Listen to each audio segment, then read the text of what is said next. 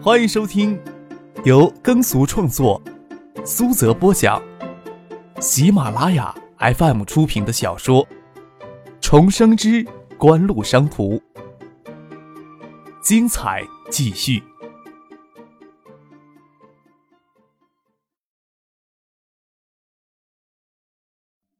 第七百集。张克的脸颊贴着翟丹青清香如华的脸颊，轻声的笑着说：“这个时候呀，谈这个是不是太煞风景了？还谈些别的吧。”还谈什么呀？谈日本女中学生的雪白大腿？翟丹青娇笑的问，不让张克的手往他裤子里钻。你这家伙真讨厌，又不是讨论我的大腿。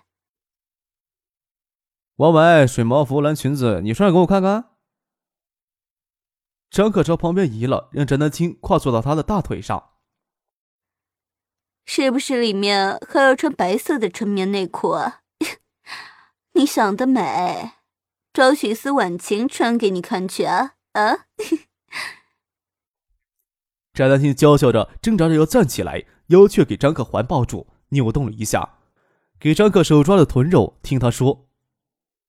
别动，别动，便不再动。感觉到热气透过来，听他说：“动一动也好。”丰臀便贴着他的大腿蠕动两下。四月春暖，湖滨绿化带有许多情侣各自相拥亲热。张赫让翟丹青跨坐到他的大腿上，他的身子微微后仰，裤布轻薄，隔着几层薄布相磨，却是十分的肉感。翟丹青初时情迷意乱，美眸迷离流盼，在幽暗的树荫间，情欲渐渐稀起。腰臀扭动的幅度也稍大了一些，一对情侣搂腰搂颈走了过来，他却给惊醒过来，先将脸贴到张克的胸口片刻，怕给别人看见。他那对情侣走远，便急着站了起来。张克搂着他的腰，不让他站起来，他伸手在张克的手背上拧了一下，嘴里轻骂道：“张克也觉得在这里太危险了，给员工撞到了，太损威信了。”搂着翟丹青的腰，往东边的经营中心大楼停车场走去。也是从湖边走过去，倒是看到好几对情侣也跟他们这样跨坐着。张克搂着翟丹青的腰，轻笑着：“饥渴的呀，倒不止咱们两个。”翟丹青横了张克一眼，死活不承认他刚才也动了情欲。京岩大楼中心有座灵活的水台，也有一对情侣，女的跨坐在男的身上，臀下露出雪白大腿，在幽暗的地平灯光里十分显眼。四月虽说是春暖。但也不至于夜里光着腿穿裙子。那女子头伏在男的怀里，不敢抬头看这里。这对情侣一动不动的等张克他们走过去。张克顶了顶翟丹青的腰，让他看水台上，说道：“改天呀，你也穿裙子陪我过来。”做梦吧！翟丹青瞪了张克一眼，又恶狠狠的说道：“明天让香江云行政部将地平灯都换成四百瓦水银灯。”最毒妇人心呐！张克轻叹了一声，又给翟丹青追着往停车场方向溜。走进了停车场，钻进了翟丹青的车里。张克捧起她的脸颊亲吻，要求在车里求欢。翟丹青见停车场里还有好些车没有开走，自然没有勇气在这里欢爱。虽然身体也情热意乱，还是忍声求张克回去再说。张可将翟丹青放在后排座椅上的套装穿了过来，说道：“那就回去穿上这个啊。”翟丹青捏着张克的脸颊，到底是没舍得用力掐下去。两人恋间情日的回到青年公寓，翟丹青还装模作样的给魏兰打过电话，问他什么时候回来。听到说魏兰在一九七八帮忙，两个人就迫不及待的进了八楼的公寓。翟丹青见张克还不忘将他放在车上的套装拿上楼。又轻声骂了他一句“淫棍”，将他推倒在客厅的沙发上。他提着套装进了房间。张克正情不可耐极，翟丹青打开房间门出来，换了他平时在办公室里常穿的套装出来，没有穿着外套，上身只穿了件白色纱质的长袖短衫，蕾丝荷叶花边的翻领遮着他丰挺饱满的前胸。与平时稍有不同的是，衬衫只扣了两粒扣子。露出天蓝色带蕾丝边的乳罩一角与嫩白耀眼深邃的乳沟，颈脖子上挂着玫瑰金的项链，坠子都落到乳沟里，看不到影子了。下身穿着极细的深咖啡色的短裙，黑色脖子裙透着肉色的流光，踩着黑色高跟鞋出来，走到门口还眼唇轻笑，笑着扭起小腰就要往卧室里躲。张可从沙发上跳起来，抄起翟丹青柔软发烫的身体，丢他到床上，兽性大发起来。张可就躲到翟丹青的房间里过夜。清早醒来，就听见翟丹青跟魏兰在外面的客厅里说话。过了一会儿，孙启蒙也下楼来，还问起他昨天去了哪儿，不回来也不说一声。翟丹青自然是不动声色，还邀请孙启蒙他们一起陪他吃早餐。张克躲在翟丹青的卧室里，听着三个女人在外面悠闲的将一顿早餐有滋有味的吃了大半个小时。好不容易等他们吃完了早餐出门去，张克才穿衣起床。刚将床铺整理好，又听见门打开的声音。张克只是当翟丹青去而复返，推门出去，看见魏兰正拿茶几上的钥匙在出门去。呃，张克手脚挥舞了几下，才想起个蹩脚的理由。翟丹青人不在呀，那我就去其他地方找他了啊。我说昨天夜里怎么隐隐约约听见老鼠偷油的声音？丹青姐又什么时候会糊涂的多买一份早餐？魏兰轻啜了一口，红着脸拿着钥匙就出门去了。张克这才想到孙启蒙刚才吃掉的是他的早餐，只得上楼洗了个澡，再去学府巷对面找家早餐店用早餐。今天是周末，张克出了青年公寓都快九点钟了，学府巷里已经是十分热闹了。这个点儿，学校的食堂都已经停止卖早餐了。但是很多学生才刚刚起床，早餐粥店里的生意十分红火。他刚走进里面，点了一碗酸辣汤，三两净出油的煎饺，坐下来就看见杜飞火急火燎的从店面前走了过来。哎，张可冲着店面前喊住杜飞，问他：“干嘛去啊？走这么快，怎么不跑起来呀？”杜飞折回来，坐到张可对面，陪他吃早餐。那几家，刚拿到手机牌照的企业，在东大举办的专场招聘会，八点呀就开始了。石兴飞跟我说，虫俱乐部有好几个今年毕业的成员都过去投简历，到底是嫌创意庙太小了呀？虫俱乐部作为创意旗下的工作室，几乎集中了创意的全部技术力量。虫俱乐部成员有的已经是毕业与公司签署劳务合同的正式员工，有的还没有毕业，则无法跟公司签署劳务合同。还是以学生的身份参与虫俱乐部的实际技术工作，毕业时还是有另择工作的权利。话虽然这么说，但是创意不能跟销售员比肉多。虫俱乐部成员才三四十个人，可以说是个个都是计算机领域的高手。每流失掉一个，就好像挖走杜飞心头肉的一块。天要下雨，娘要嫁人，两条腿长在别人身上，思想工作要做，也不急于这个时候呀。陪我吃个早饭吧。张克拿了一双筷子给杜飞，让他夹一下蒸饺吃。这时候闪进来一个女孩子，将一张传单递到他们桌上，却是一张抵制方便筷、保护森林资源的传单。张克看了看手里的一次性方便筷，能确定的是这些方便筷速生林木制成的。去年洪灾以后，国家就加强了对砍伐天然林制方便筷的处罚力度，全国范围启动天然林保护工程，相关工作算是有了实质性的进步。但是那个发传单的女孩子眼睛还盯着他们，一时也解释不清楚速生灵跟天然灵的区别，便将杜飞手里的筷子也抢了回来，放到了一边，拿手拿起了蒸饺，就就着心无风儿的酸辣汤就吃了起来。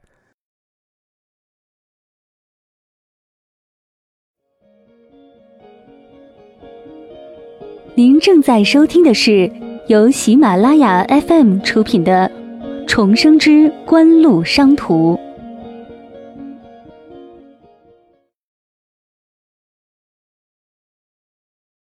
杜飞看着黏糊糊，像是番茄打蛋花加面粉加胡椒粉搅和成的酸辣汤，皱着眉头问：“你什么时候喜欢吃这种东西了？你不是顶喜欢喝清爽的食物吗？这汤看上去清爽的。”啊，我在新屋也喝过几回，感觉这个汤呀比较开胃。要不你也来一碗？张克想起第一次陪陈宁喝酸辣汤时，也是杜飞这个表情。给强迫喝过两次以后，就喜欢上拿这汤油腻重的早点下肚。这个酸辣汤口味很正，老板娘请的厨子，或者说老板娘本人就是新屋人吧。回头看是收拾餐桌的老板娘，三十岁左右，鼻尖有几粒白雀斑，腰间系着围裙，显得腰细臀肥，还有几分风姿绰约的味道。之前过来吃过一次早餐，倒是没有认真的看过。心里想，难道这店里男同学这么多？算了吧，我吃过早饭了。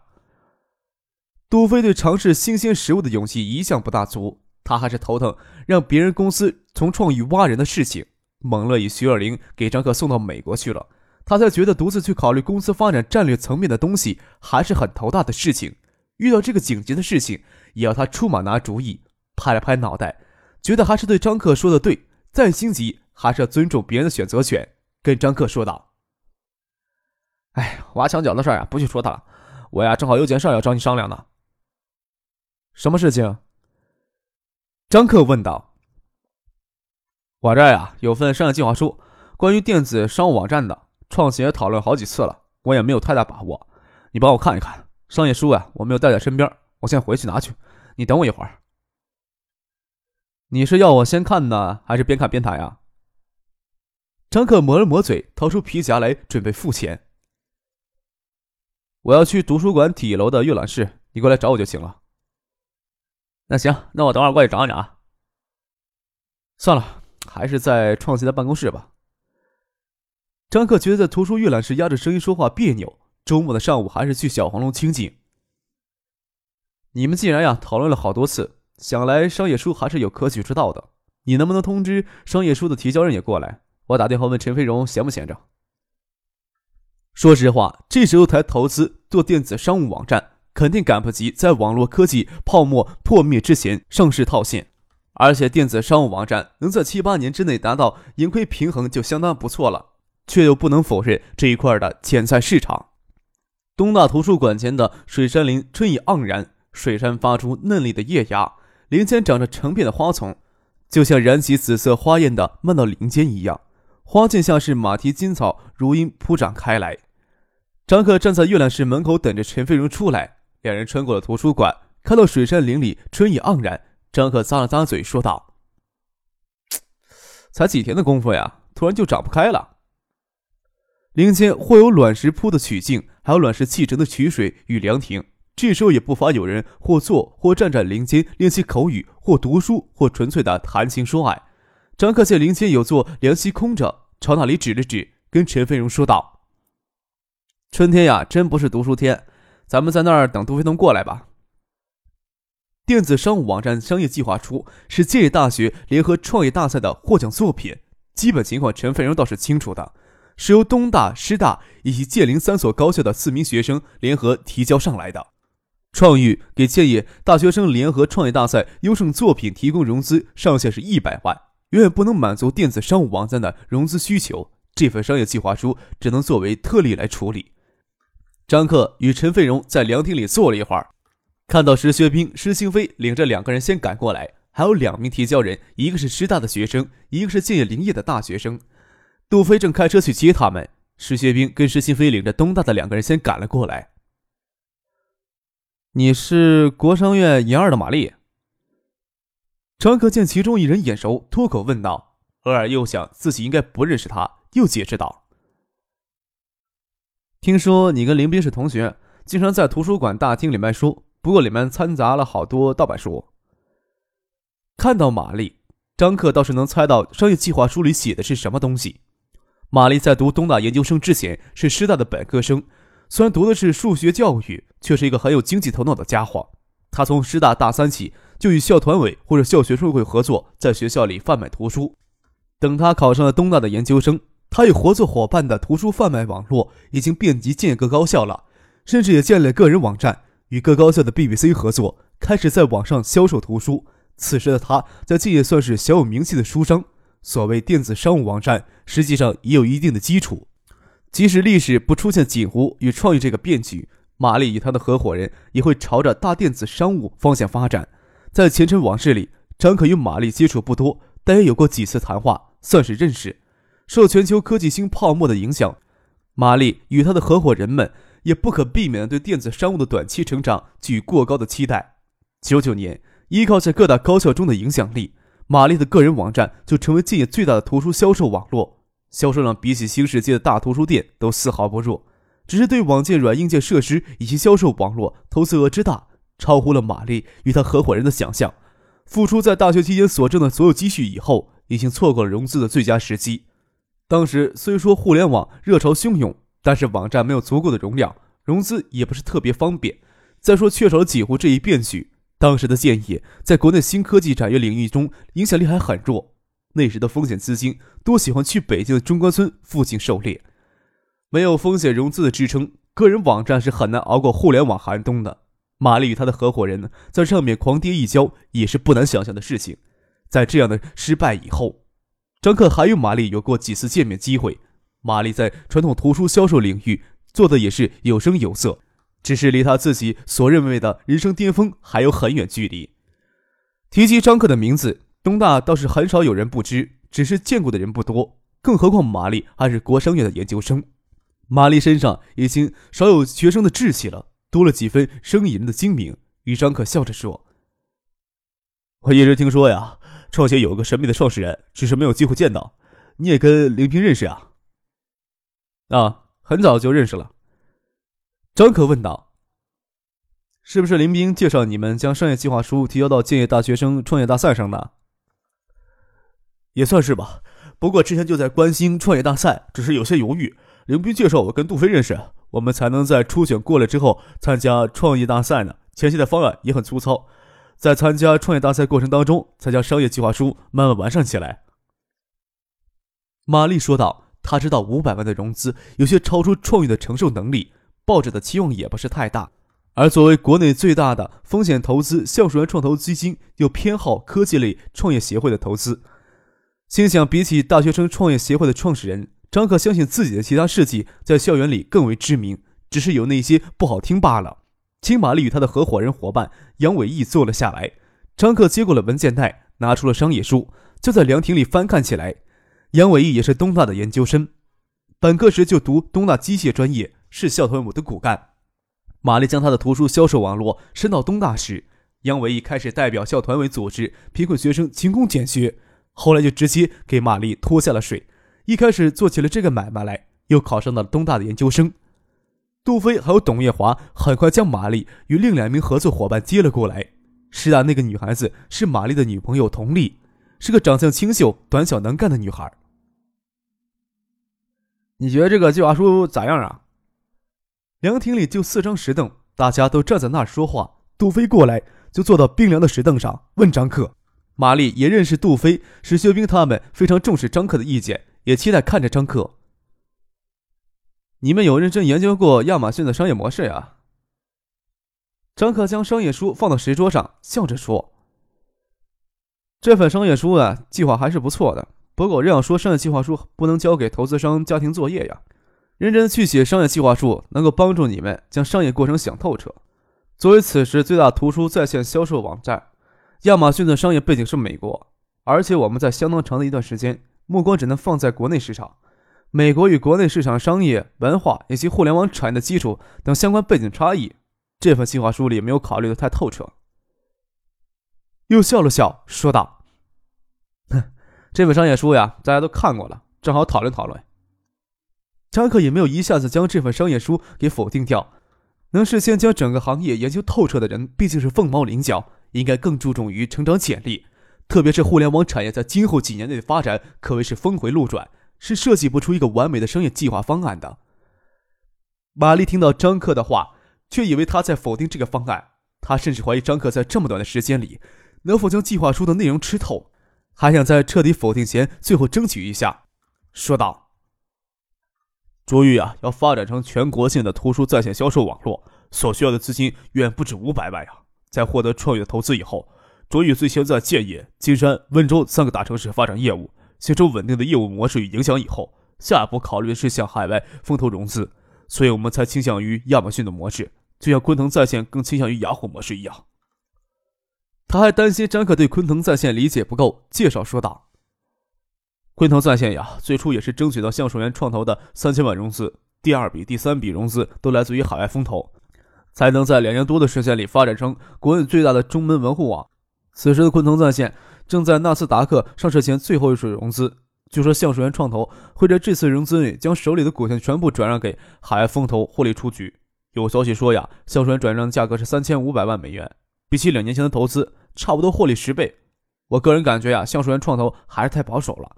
眼下新科技浪潮正在兴起，最大中文门户网站的控股权绝要远远超过此数。雅虎的市值四月份都超过一百八十亿美元了。